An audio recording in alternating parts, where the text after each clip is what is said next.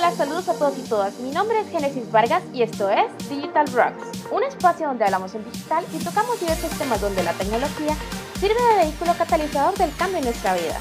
Gracias Genesis eh, y, bienvenida al, equipo del podcast. Realmente estamos muy contentos porque hemos tenido bastante, bastante audiencia de los episodios anteriores y la verdad que estamos, estamos bastante, bastante contentos. El día de hoy vamos a hablar sobre el salvavidas digital le hemos puesto así a este podcast porque hay veces, hay momentos donde las herramientas digitales son eso, un vehículo catalizador que nos lleva de un punto a otro, pero a veces no las aprovechamos de la manera en que lo deberíamos y llegamos a momentos críticos en nuestras vidas donde al final eh, es como un salvavidas digital, un salvavidas, donde nos permite llegar de un punto a otro sin movernos de un punto a otro. Entonces, eh, el día de hoy tenemos a un invitado súper especial.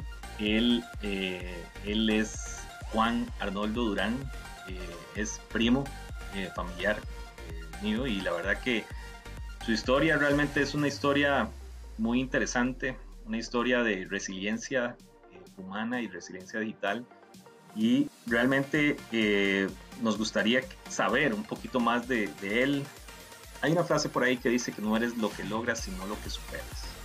Y Juan realmente ha sido una historia de superación en el último, ¿qué podríamos decir? Unos 10 meses. Que han pasado súper rápido. Pero bueno, Juan, bienvenido. Cuéntanos tu historia de este viaje que, que, has pasado en los últimos, en los últimos meses. Bueno, un placer Alejandro estar por acá. Saludos a Génesis también. Em, bueno, mi historia en los últimos 10 meses fue un poquillo trágica al principio, ¿verdad? Tuve un accidente de tránsito. En ese accidente de tránsito, pues resulté con una amputación en mi pierna derecha, transfemoral. Eh, transfemoral es por encima de la rodilla. Pues al principio fue bastante duro, ¿verdad? Eh, asimilar ese, ese cambio de físico. Pero bueno, gracias a Dios eh, y la motivación que uno tiene de las, de las personas y, la fuerza que uno pues también tiene por dentro, de ahí hemos salido adelante. Ahora estamos esperando prótesis. Es una espera que se ha hecho un poco larga, pero de no, en algún momento llegará, ¿verdad? Ok, Juan, cuéntanos un poco de lo que hacías. Ahora habla mucho la gente del nuevo normal. Háblanos un poquito de tu viejo normal. Eh, porque este accidente que te pasa justamente está muy cercano a esta crisis que estamos viviendo. Entonces, ¿cómo era el viejo normal de Juan? ¿Qué hacía Juan? Eh, ¿Cómo, eh, ¿En qué trabajabas? Contanos un poco. Ok, bueno, yo soy profesor de matemática y me desempeñaba más que todo en lo que es la educación abierta. La educación abierta entiéndase a personas ya adultas que por A o por B dejaron sus estudios y en algún momento pues los quieren retomar para sacar su bachillerato. Entonces, bueno, mi día a día era este, eh, trabajar, dar clases, eh, ir al instituto, eh, me rozaba con, con muchas personas que, necesitaban sacar el bachillerato para obtener un mejor trabajo o, un, aumento salarial o para conservar el trabajo, ¿verdad? En muchas de las ocasiones, ¿verdad? Este, y no, el, día a día era ir a trabajar, eh, la pizarrita, el pilot, eh, preguntas de los estudiantes, eh, contacto visual con ellos, de lo que, lo que hace como un profesor, ¿verdad? fotocopias para, los trabajos, este, siempre sí he tenido mucho el uso de la tecnología, no, solo ahora que, que estamos en esta época, de, esto de la pandemia, sino que también cuando estaba en, en, clase presencial, eh, también hacía uso de videobin, este, llevaba infinitos recursos al, al, aula como para hacer más, más eh, no sé, más armonioso ese, ese, ese proceso de enseñanza-aprendizaje. Ese era como el día a día más o menos. Claro, claro. Y contanos un poco, ¿qué representó para ti este cambio, digamos, este, después de este suceso? tu acercamiento a la tecnología, digamos, a una tecnología un poco más complicada, por decirlo de alguna manera. Eh, ¿Cómo lograste llevar ese cambio? ¿Qué, qué cositas te costaron más, verdad? A, como ir adaptándote. Ok, vea. Eh, les voy a contar una anécdota que, que, me, que, me, sucedió hace un tiempillo. Yo tenía un proyecto de, de hacer como un instituto para empresas, brindarle el servicio de educación a empresas. Eh, al final no lo llevé a cabo por, cuestiones de, tiempo y, otras cosillas ahí que se me atravesaron en el camino, pero busqué asesoría de un profesor universitario que yo tuve y le decía, yo, le comentaba el proyecto, yo quería que él me ayudara más que todo con la parte de formación de la empresa y me decía él, pero pues usted para qué quiere dar clases presenciales en, en, en empresas, véntales un curso virtual. Y, y, y, yo me decía, curso virtual, ¿cómo les voy a vender un curso virtual a la gente? La gente lo que ocupa es el profesor en el aula, el profesor ahí a la par. Y, y, y, no me vendió la idea, o, sea, no, o, más bien no se la pude comprar la idea, ¿no? no se la compré. Pues ahora con esto de la pandemia, pues este, de, se ha un cambio, no, no solo acá en Costa Rica, sino a nivel mundial, de que pues ahora todo es virtual, ¿verdad? eh, bueno, tuve el accidente en noviembre del año pasado, este, y pues dejé de trabajar un tiempo con, en forma presencial en ese entonces todavía no estaba tan, tan de lleno lo de la pandemia, pero igual estaba yo en mi casa por, por la cuestión del accidente. Eh, se viene la pandemia, cierran todos los institutos, cierran de forma presencial sus, sus actividades y pues entonces empieza a, agarrar más auge esto de la, de la virtualidad. Este, ahí entonces comienzo yo a de averiguar y, indagar un poco, investigar de, de cuáles esa, eran esas plataformas, ¿verdad? Que, que, nos ayudan a nosotros ahora los maestros a, a, poder comunicar y expresar esos conocimientos, pero ahora de forma virtual, ¿verdad? Primero, bueno, dentro de las cosas que más me costaron fue despegarme o desligarme de esa, de esa idea de que uno tiene que estar con una pizarra, ¿verdad? Uno no asocia profesor pizarra, ¿verdad? Y pues este, en un principio empecé a llevar las clases este, con el celular y tenía una pizarra. O sea, me costó desligarme de eso. Tenía una pizarra y entonces yo lo que hacía era que eh, hacía videollamadas por Zoom y este, ponía la cámara. Y entonces este, la gente me veía a mí este, hacer cosas en la pizarra. Eso fue el principio, pero puña, viera qué difícil es eso porque este, el celular eh, te queda largo, eh, de, la, digamos, largo mío. Entonces el sonido pues también afecta, digamos, no, no se escucha bien. Si querés que, les, que, se escuche bien, pues necesitas tener el, los, los, auriculares. Y pues los auriculares te quitan movilidad en la pizarra. Entonces eso fue lo que más me costó al principio, ¿verdad? El, el, el cambiar ese, esa, esa visión que uno tiene de profesor eh, pizarra. Ese modus operandi, más que todo, ¿verdad? Exacto, eso es lo, lo más complicado hecho. Eh, Juan, contanos desde el momento en que vos tienes el accidente, ¿cuánto tiempo pasa hasta que podés volver a trabajar? Eh, Alejandro, el, el, accidente que yo tuve eh, me dio eh, aparte de la amputación, me dio un problema en el, en el plexo braquial, que le llaman. Y eso, ese, ese problemita me, me, hacía una imposibilidad de mover el brazo derecho. Entonces, este, con pura terapia me fui eh, recuperando de a poquito, ¿verdad? Eso es algo lento. Y me fui recuperando eh, dos, tres meses y todavía me costaba mover el brazo.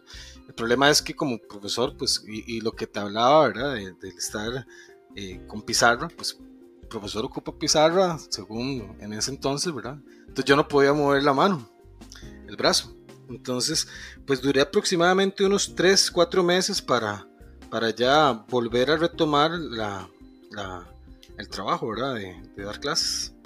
Vos, después de que ya retomaste ese, ese, ese, en ese momento, ¿tienes acceso a tu labor anterior, a tu trabajo anterior, o hay un impasse ahí de por medio? ¿Cómo, cómo fue eso?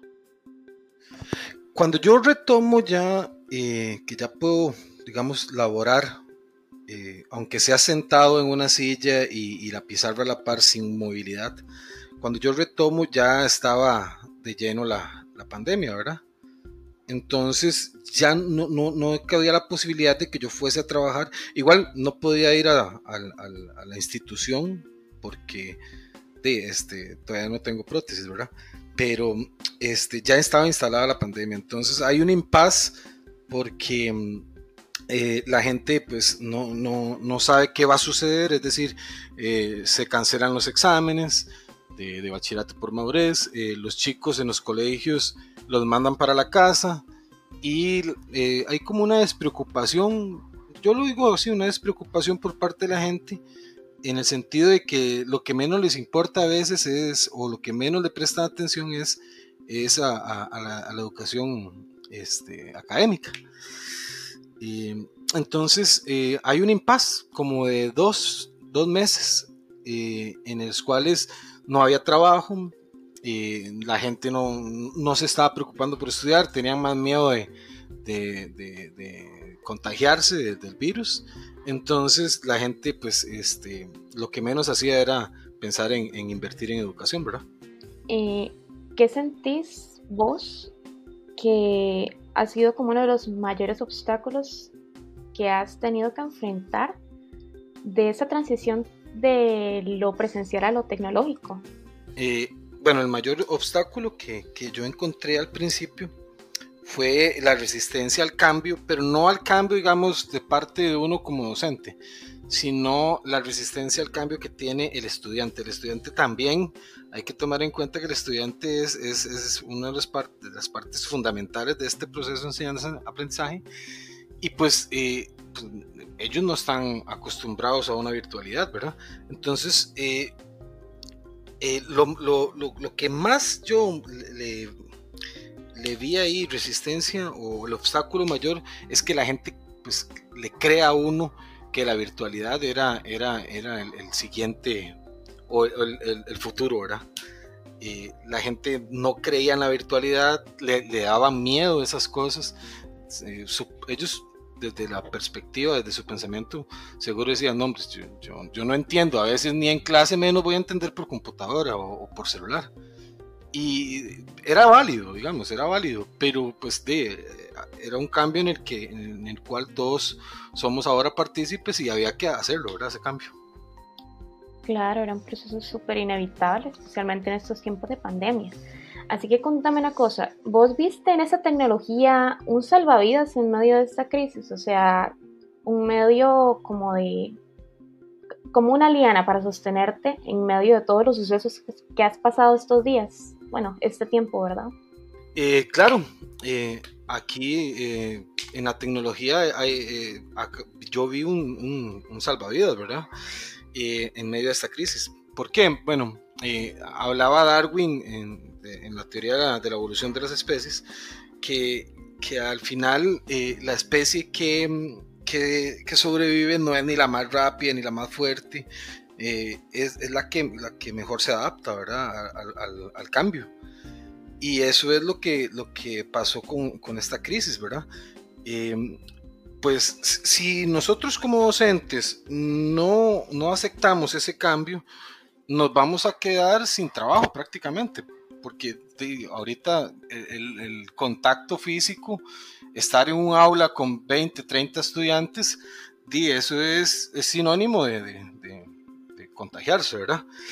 Es sinónimo de, hacer más grande la pandemia. Entonces, este, hay que, eh, eh, la virtualidad fue un, salva, un salvavidas para, esta profesión, ¿verdad? En, esta época. Ok, Juan, contanos una cosa. Eh, ¿qué dispositivos tecnológicos utilizas ahora y cómo los utilizas? Ok, el, dispositivo principal que, se utiliza ahora es la, computadora, ¿verdad? Eh, también ayudado de pues, el celular, ¿verdad?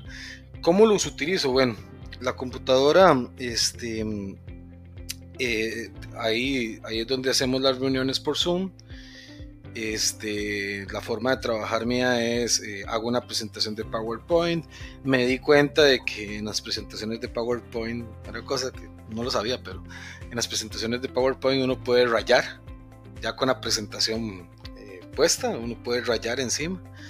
Al principio, pues eh, rayaba con mouse.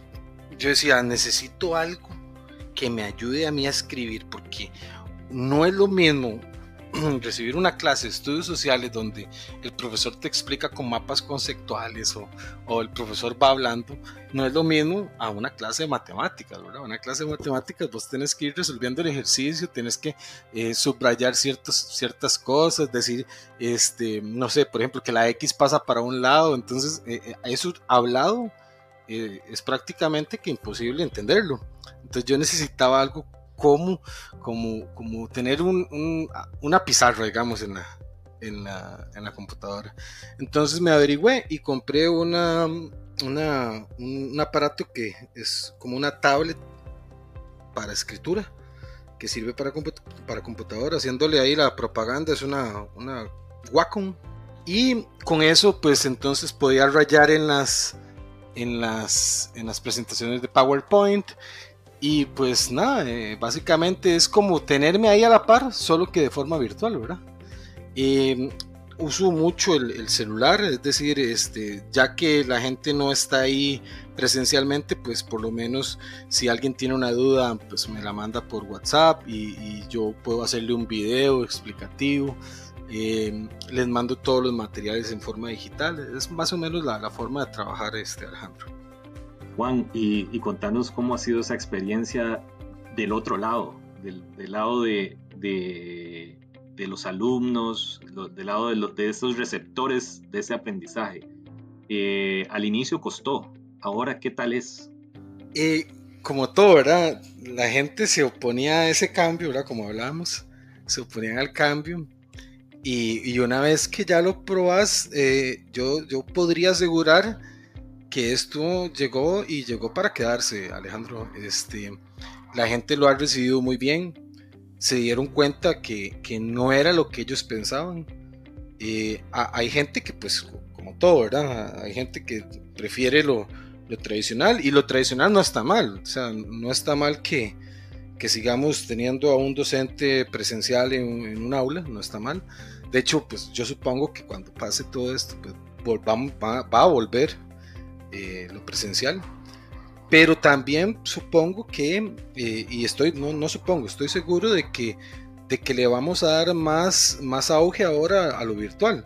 Lo virtual este, te da muchos beneficios, no tienes que, no tienes que pagar para transportarte, no tienes que, que gastar tiempo transportándote, este, estás en la comunidad de tu hogar, un montón de beneficios la gente pues le, ha gustado mucho porque eh, uno en, esta, modalidad virtual tiene la opción eh, en la mayoría de las plataformas de grabar lo que está haciendo. Entonces uno graba y pues después lo, se lo pasa a, los estudiantes y ellos lo pueden repetir una y dos y tres y cuatro y las veces que sean necesarios hasta entender. Este, entonces la gente le ha agradado mucho por eso, ¿verdad? Y ahora no, tienen que andar cargando papeles ni nada, todo lo hacen eh, de forma virtual, entonces a la gente le ha gustado, le ha gustado mucho, como te digo al principio, una cuestión de, resistencia, pero ahora yo supongo, como le digo, que este asunto va ahora a ser este, de las nuevas formas de enseñanza, ¿verdad? Eh, tiene toda la razón. Eh, eh, cuéntame, eh, Juan, ¿cuáles son las barreras que usted siente que hay del lado de los estudiantes y docentes? O sea, ¿cómo podríamos mejorar como esta comunicación que ahora se intermedia mucho con la tecnología? O sea, ¿cómo podemos mejorar tecnológicamente y qué consejos podría darnos para trabajar? Bueno, mejorar eh, ahora tecnológicamente, mejorar en este proceso nuevo de enseñanza que tenemos de forma virtual de las cosas más importantes que, tenemos que, mejorar es la capacitación del docente. O sea, el docente no es posible que hoy en pleno siglo XXI eh, tengamos gente que, que, se niegue a capacitarse tecnológicamente. Es decir, eh, yo conozco colegas que no sabían que cómo usar Zoom, por ejemplo. O sea, hoy por hoy ya con, ocho meses de, de, virtualidad y todavía hoy se niegan a aprender a usar Zoom o se niegan a aprender a usar Teams. Entonces, eso es lo primordial, la capacitación. Y en segundo, este, eh, un consejo que yo le doy a, los colegas es búsquese un lugar eh, cómodo, ¿verdad? Decir, las clases, usted, usted hágase cuentas que usted está yendo a, su lugar de trabajo, tiene que estar cómodo, tiene que tener una buena silla. No estoy diciendo que tenga lujos, pero sí que se sienta cómodo en, el lugar de trabajo, ¿verdad? Y como yo le digo a los estudiantes, chicos, yo aquí, yo llego y yo me perfumo. O sea, yo llego a la clase yo me perfumo, me peino, yo digo, es como que si estuviera, como que si nos estuviéramos a la par, ¿verdad? Entonces, e, esas cosillas, capacitación, eh, eh, motivarse, como le digo, en, el lugar de trabajo, son dos de las cosas que yo le recomendaría a la gente para que puedan este, eh, lograr este, avanzar con esto de la, de la virtualidad, ¿verdad?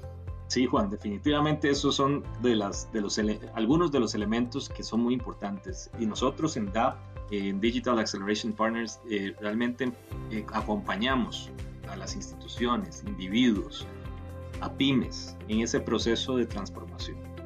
Eh, este cambio pasa más que por tecnología, pasa por cultura, es un cambio cultural de las personas, de, de, de cómo podemos optimizar y ser más eficientes en la implementación de nuestras actividades diarias. Eh, hablamos de acceso a Internet, eh, políticas, esto va acompañado también de, un esfuerzo país, de, de existen eh, leyes ya definidas, pero falta ejecución. Nosotros acompañamos todo este proceso, asesoramos a las instituciones privadas y públicas en ese proceso. Entonces, Juan, realmente eh, tu testimonio es un testimonio que enseña y que muestra esa resiliencia, esa capacidad adaptativa de las personas, de los seres humanos, y que, y que hacen uso de la tecnología. Ya vos lo dijiste, yo usaba la tecnología antes de esto. Tuve el accidente, se vino la crisis, o sea, fue como que todo se vino encima. Pero la tecnología nos da la mano, pero está en la decisión de cada uno hacer un buen uso de ella. Te agradecemos por, por tu, tu, testimonio, por acompañarnos el día de hoy en este, en este podcast y bueno, seguiremos eh, tus, tus pasos con, eh, con, con, tu página de YouTube. Si gustas, nos dices a dónde puede la gente buscarte, eh, contactarse con Juan y clases de, de matemáticas privadas, ¿cómo, cómo, cómo funciona? Este, bueno, me puedes buscar, en, tengo un canal en YouTube, me puedes buscar como Prof. Juancho Durán.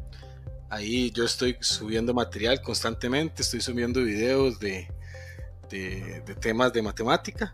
Eh, también hago una que otra entrevista sobre ciertos temas, este, para que la gente pues eh, vea que la matemática no, es solo números y sumar y restar, sino que también es, es de la vida cotidiana, ¿verdad? Este, entonces, y me puedes contactar también a, mi teléfono, 6049-1650.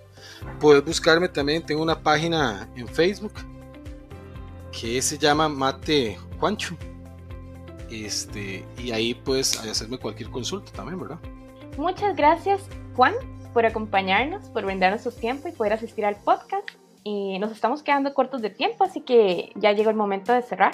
Gracias a todos por escucharnos. Nos pueden seguir en nuestro podcast digital, Digital Rocks, en nuestro Facebook como Digital Acceleration Partners y en nuestro sitio web www.daprocks. Nos vemos.